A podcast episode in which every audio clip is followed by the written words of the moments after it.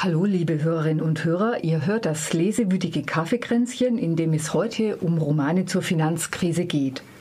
Willi, Tommy und Elke haben gerade sehr spannende und zum Teil auch wirklich deprimierende Romane zum Thema vorgestellt, nämlich den in Athen spielenden Krimi Zahltag von Petros Markaris, in dem ein selbsternannter nationaler Steuereintreiber korrupte Politiker und reiche Steuerhinterzieher in die Verantwortung nimmt. Dann den Roman Am Ufer des spanischen Schriftstellers Rafael Schirbes, der nicht nur mit den Urhebern, sondern auch mit den kleinen Nutznießern und schuldigen Verlierern der Krise abrechnet. Und schließlich sind wir in London gelandet, dem Schauplatz des Romans Kapital von John Lanchester. Er porträtiert im Mikrokosmos der Pepys Road eine Gesellschaft, deren Triebkräfte Geld und Gier, Angst und Ambition sind. Willi Petrus Markaris hat eine ganze Trilogie über die griechische Finanzkrise geschrieben. Was erfahren wir in Zahltag?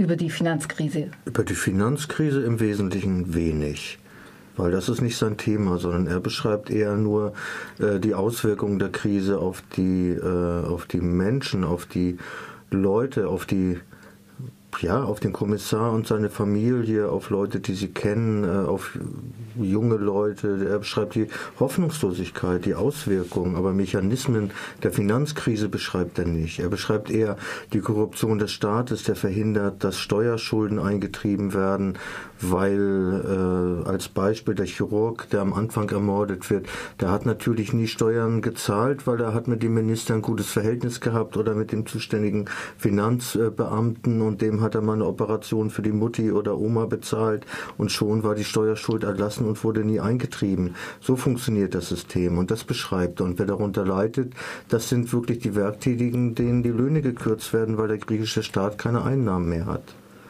Aber das Finanzsystem, wie jetzt äh, im Roman von Elke beschrieben, äh, das äh, beschreibt er gar nicht. Mhm.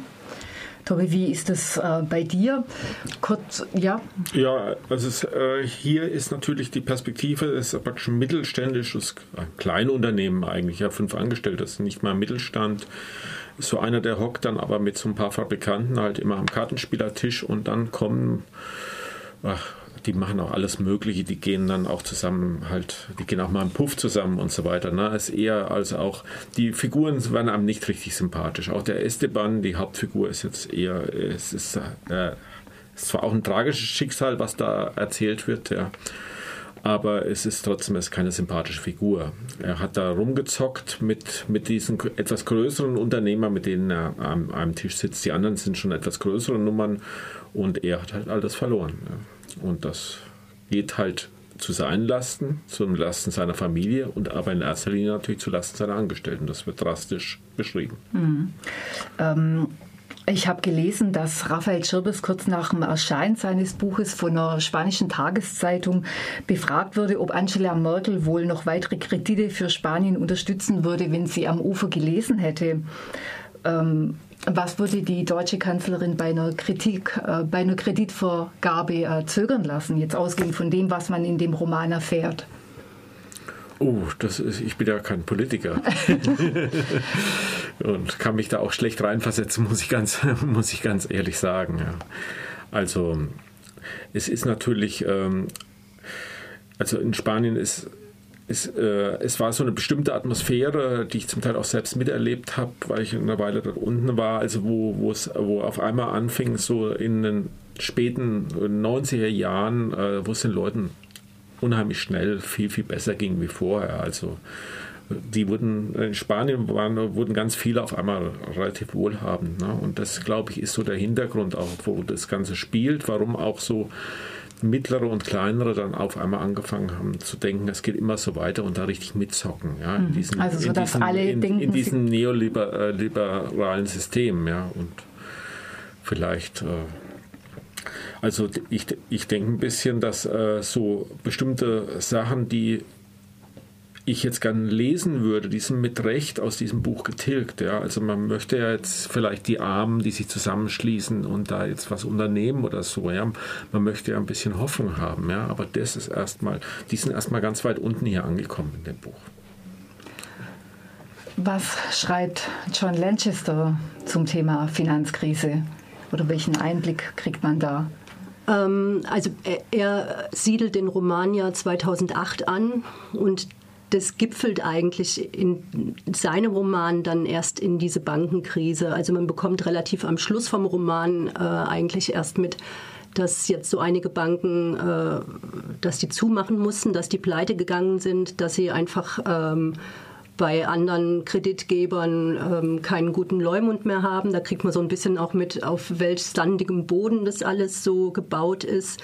Man bekommt dann schlechte Bewertungen und auf einmal ist man ähm, als Bank nicht mehr kreditwürdig und die Leute ziehen ihr Geld daraus und dann hat sich das relativ schnell erledigt mit so einer Bank und mit den ganzen Leuten, die da arbeiten. Die armen Banken. Die armen Banken, genau. Und die armen Banker. Klar, aber, äh, also das bekommt man schon mit, aber ähm, die Auswirkungen kommen ja erst danach und da, da ist das Buch halt eben einfach vorher angesiedelt. So. Mhm. Und eben, wie ich auch eben schon sagte in der Buchvorstellung, es ist auch nicht für alle Thema. Natürlich ist es für Roger, äh, den Banker, ist es großes Thema. Was passiert mit dieser Bank oder ne, wie, wie verhält er sich innerhalb dieses Systems?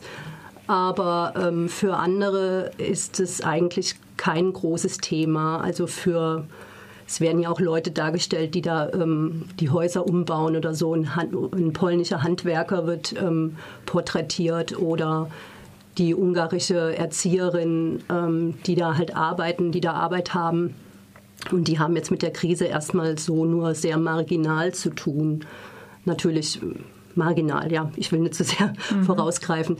Ähm, das andere, wo ich denke, da hat Lanchester was versucht zu, ähm, in so ein, zu kanalisieren, vielleicht was da nicht so ganz hingehauen hat. Also ein großes Thema ist ja, dass die Häuser ähm, immer teurer werden, diese Immobilienspekulation und dass er vielleicht auch so ein bisschen darauf hingipfelte, vermute ich zumindest, dass das irgendwann auch mal als große Blase so platzt. Aber ähm, da hat er bis jetzt noch nicht besonders äh, recht gehabt mit, weil ich meine, wenn man London anguckt oder wenn man sich andere Großstädte anguckt, dann ähm, geht es weiter. Also Leute sind bereit, das horrende Geld zu bezahlen für diese Häuser ich denke, da hat er ähm, wahrscheinlich noch eine vielleicht etwas andere Vorstellung davon, hat mit, mittlerweile wahrscheinlich auch nicht mehr, aber damals vielleicht, als er den Roman schrieb, so ja. vermute ich jedenfalls mal. Eine kurze Frage dazu. Die werden ja alle reich irgendwie, also das sind ja eigentlich äh, kleine Leute, soweit ich das verstanden habe, in dieser Pepys Road und die werden auf einmal alle reich. Verändern die sich dann auch total?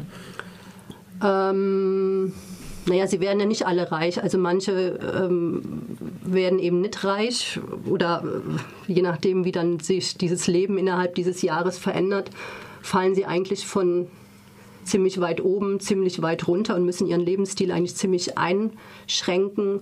Andere, ähm, also man bekommt nur bei einer Person mit, die das Haus dann tatsächlich verkauft, aber ob das dann tatsächlich sie verändert als Person, ähm, bekommt man in dem Buch dann nicht mit. Mhm. Das ist dann wieder zu, zu spät, dann wird es zum Schluss vom, vom Buch hin, dass, dass das Haus verkauft wird. Ja, und ansonsten sind es einfach Leute, die da wohnen, ähm, die sich das halt eben dann leisten können, sich da ein Haus mittlerweile zu kaufen oder so. Die sind dann eh schon in einer bestimmten Art und Weise drauf, sage ich jetzt mal. Mhm. Okay. Wenn von der Finanzkrise die Rede ist, dann geht es ja immer um die Gewinner oder die Verlierer. Wen nimmt denn ähm, der Petros Markaris in seinem Roman in den Blick? Geht es ihm eher um die Gewinner, um die Verlierer? Wie deckt er die Mechanismen auf? Ja, das habe ich ja vorhin schon gesagt. Ihm geht es im Prinzip in diesem Roman äh, hauptsächlich um das Steuersystem. Er hat ja, du hast es gesagt, er hat drei Romane geschrieben. In dem Buch davor hat er sich mehr mit den Finanzjongleuren beschäftigt, aber in diesem ganz speziell um das Steuersystem. Und da zeigt er eben auf, wie ungerecht das System funktioniert, wie wenig der Staat tatsächlich äh, seine Unternehmen oder seine Reichen äh, äh, besteuert. Also er hat da sehr verschiedene Beispiele genannt, wo Leute praktisch zwei, drei Häuser haben, aber niemand wirklich prüft, ob da irgendwas äh, versteuert wird. Ja, also das ist das korrupte System. Deshalb ist der griechische Staat unter anderem ja auch pleite gegangen, weil er diese Korruption verhindert hat, dass irgendwie die Einnahmen reingekommen sind. Ja.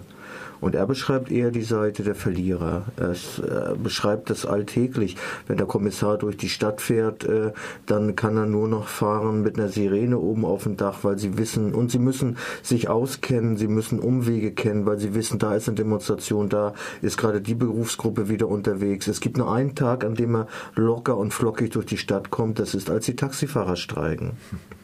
Diesen also, Alltag ja. beschreibt er ja. Also man bekommt auch was von dem Widerstand damit in der, in der Stadt ja, dann sehr zumindest viel, sehr viel. Sehr viel, ja. Hm. Hm.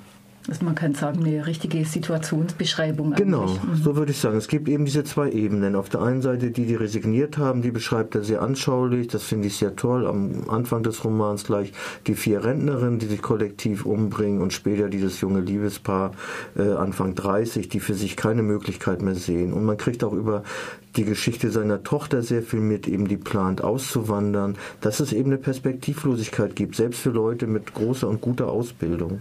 Mhm. Und zwischen diesen Polen bewegen sich die Griechen. Ich denke, die Generation, das hat er beschrieben, das betrifft alle Generationen. Das, was du beschreibst, das hört sich jetzt fast ein bisschen nach ähm, Sachbuch an oder auf jeden Fall nach ganz viel Information. Wie funktioniert denn das in dem Krimi dann, dass das trotzdem auch ähm, als Geschichte geht? Oder liest sie, wie liest sich das? Es geht über diese Persönlichkeit, über die persönlichen Erfahrungen des Kommissars, weil der natürlich dann auch seine persönliche Geschichte verarbeitet, wie an dem anlangen Zitat, was ich vorgelesen habe, wo er dann auch Erinnerungen an seine Eltern rauskommen, die als Gastarbeiter nach Deutschland gegangen sind, ja. Äh, das beschreibt er dann und dadurch wird es plausibel oder er trifft er versucht das äh, Ganze zu relativieren, indem er äh, äh, einen Widerstandskämpfer einführt, der damals unter der Diktatur lange Jahre im Knast war und mit dem er sich inzwischen angefreundet hatte, der ihm praktisch deutlich macht, es geht den Griechen unheimlich schlecht. Aber wenn man das vergleicht mit den Jahren unter der Diktatur, also wie sie da gelitten und wie sie da tatsächlich gehungert haben, ganz weite Teile der Bevölkerung, geht es ihnen also heute noch relativ gut. Das ist, er will damit nichts beschönigen, er will es aber äh, doch deutlich machen, dass es zu den früheren Zeiten noch Unterschiede gibt. Mhm. Bei äh, der Raphael Schirbes, der gilt ja mit seinen Büchern wie äh, Der lange Marsch oder Krematorium als Chronist der jüngeren spanischen Zeitgeschichte spielt, das, spielt sowas denn auch in dem Roman ähm, Das Ufer eine Rolle, beziehungsweise inwieweit spielt die Vergangenheit auch in das aktuelle Geschehen dieser Handlung mit rein? Ja, das ist natürlich, das ist ähm, auch ein Generationenroman, also in, in diesem inneren Monolog äh, greift er immer wieder zurück, zum Beispiel auf die Geschichte seines Großvaters, der im Frankismus dann mit Genickschuss erlitten, äh, ermordet worden ist einfach, oder sein, sein Vater, der im Spanischen Bürgerkrieg zum Linken geworden ist und sich praktisch in sowas wie eine innere Immigration unter den Frankismus zurückgezogen hat, aus dem er dann, als die Demokratie dann da war, auch nicht mehr rausgekommen ist. Ja, der hat sich praktisch ganz von den Menschen so sehr weit zurückgezogen, hat zwar sein Unternehmen noch geführt, und das macht er, ich finde, das ist ein ganz eigener Stil von dem Chirbis. Er arbeitet mit relativ wenig Personal. Er erzählt nichts über die spanische Regierung und da passiert das und das. Es spielt an einem kleinen, fiktiven Ort 50 Kilometer von Benidorm, also ziemlich im, auf dem Land, das muss man auch sagen. Und trotzdem kriegt man über diese Monologe, inneren Monologe, kriegt man dann ganz viel mit, glaube ich, von dem, wie, das, äh, wie so Krise auch im Kleinen funktioniert. Hm. Ich fand das sehr, auch vom Stil her sehr beeindruckend, das Buch. Elke, in dem Roman, den du äh, vorgestellt hast, ähm, da gab es eine Sache, die fand ich, äh, die fand ich ziemlich spannend und zwar ähm, teilen alle Bewohner der Pepys Road ja eine Erfahrung und zwar, dass sie äh, immer wieder in ihren Briefkästen Postkarten finden. Auf denen sind äh, die Häuser abgebildet und da steht dann drauf, wir wollen, was ihr habt. Was löst denn das in den Bewohnern aus? Am Anfang finden die das irgendwie überhaupt nicht bedrohlich oder so. Ich meine, da ist halt eine Postkarte im, im, im, Briefkasten. Ja, und wir wollen, was ihr habt. Höchstens so ein bisschen Befremdlichkeit. Petunia Hohe, die alte Dame, fragt sich, warum will dann jemand irgendwie so eine Krankheit haben, die ich habe oder so, oder mein Leben. Mein Leben war immer total langweilig oder ne, irgendwie so. Wer sagt denn sowas? Oder. Mhm. Ähm, das steigert sich allerdings äh, mit der Zeit. Also es kommen dann immer mehr Botschaften an, auch Videobotschaften. Es steigert sich dann hin zu Sachbeschädigungen oder man findet dann irgendwie einen Brief mit Hundekot in der, im Briefkasten drin und so. Und irgendwann äh, tun sich eben dann doch diese Bewohnerinnen dieser Straße notgedrungen mal zusammen. Ähm, und überlegen gemeinsam mit der Polizei, was sie jetzt eigentlich tun können, in welche Richtung so eine Ermittlung auch gehen könnte. Ähm, und eigentlich ist das, das große, die große Frage bei ganz vielen, mindert das jetzt den Wert unseres Hauses, wenn da irgendwelche Schmierereien an den Hauswänden sind. Also das ist eins der, der großen, der große Sorge, die große Sorge dieser Bewohnerin. Interessant, weil es könnte ja auch äh, sowas auslösen, äh, eine Debatte um die Frage von Gerechtigkeit. Nein, nein, da geht es dann nicht um Gerechtigkeit. Da geht es dann tatsächlich um Geld wiederum, ja. Klar, es könnte natürlich sonst, ich meine, es kann ja alles Mögliche sein. Es kann jemand sein, der eben so eine Debatte auslösen will. Es, also klar, es können irgendwelche politischen Gruppen sein, die jetzt wirklich morgen dein Haus besetzen oder oder. Aber ähm, das ist so die hauptsächliche Sorge bei den Leuten, ja. Was findest du denn, was der John Lanchester für eine Perspektive auf Gesellschaft hat, die in diesem Buch zum Ausdruck kommt? Ist das was gesellschaftskritisches oder versucht er eher ein Abbild zu zeigen und es dem Leser zu überlassen? Wie also, man denn diese ganzen Entwicklungen ja, dann sehen kann. Ja, also ich finde erstmal, das finde ich ganz wohltuend an ihm, dass er eher eine beschreibende ähm, Sichtweise hat auf die Menschen. Es sind ja wirklich sehr unterschiedliche Menschen, die er da beschreibt. Und bei den meisten ähm, ist es eher, dass er nicht wertet, sondern dass er die erstmal so beschreibt, wie sie so denken, also seiner Meinung nach denken und handeln. So. Und das finde ich erstmal sehr schön an dem Buch. Manche sind etwas sehr plakativ geraten, wie die Ehefrau von dem Roger, die eigentlich den ganzen Tag nur einkauft und äh, überlegt, wo sie als nächstes essen gehen kann oder so. Das finde ich ein bisschen sehr plakativ so aber ähm, an sich eher so eine beschreibende Art oder so eine, so eine ja, wie er vielleicht so die Gesellschaft empfindet, erstmal in ihrer Unterschiedlichkeit auch. So. Das finde ich ganz gut bei ihm gelungen. So. Wie findet ihr das bei euren Romanen? Inwieweit kommt da so eine gesellschaftskritische Perspektive zum Ausdruck? Ja, bei Chirbis ist ja bekannt. Chirbis ist ein bekennender Linker, ja, und das äh, strömt aus jeder Pore dieses Buches. Ja. Also ja, äh, man muss sagen, vielleicht auch äh, als ich bin mir nicht ganz sicher, ob da nicht auch ein bisschen Resignation so mitschwingt. Ja, das ja. hat sich eigentlich eher so angehört, nach dem, was du jetzt bisher erzählt hast. Ja, ja, ist zumindest nicht die große Aufbruchstimmung, aber vielleicht wollte er das auch nicht, weil, äh, weil er, glaube ich, sehr gut beobachtet, äh, was in Spanien im Moment gerade abgeht. Ne? Und es äh, und er jetzt nicht irgendwie da Hoffnung wecken wollte, sozusagen. Mhm. Ja, also wenn ich dann denke, den Bücher, die ich von Scher bis zuletzt gelesen habe, ob das jetzt hier äh, äh äh, zuletzt alte Freunde war, ja, er ist ja eigentlich von den Linken auch ziemlich desillusioniert, ne? wenn ja, er ja. so beschreibt, wie verbürgerlicht und verspießt die inzwischen auch geworden sind und dass da auch gar kein großes Bedürfnis mehr nach gesellschaftlichem Wandel ist. Also von daher würde mich das wirklich nicht überraschen, wenn er tatsächlich ein bisschen resigniert. Ne? Mhm. Ja. Ich meine, aber über so eine ja, realistische Darstellung kann ja auch sowas äh, in, in, so einer Art von Darstellung kann ja auch was Aufrüttelndes liegen. Also vielleicht sicher, ist sicher, das ist sicherlich so, weil was soll so ein Autor mit so einer Position, was soll der dann machen? Der kann ja nur beschreiben, was er vorfindet und äh, versuchen, dass es irgendjemanden beeindruckt.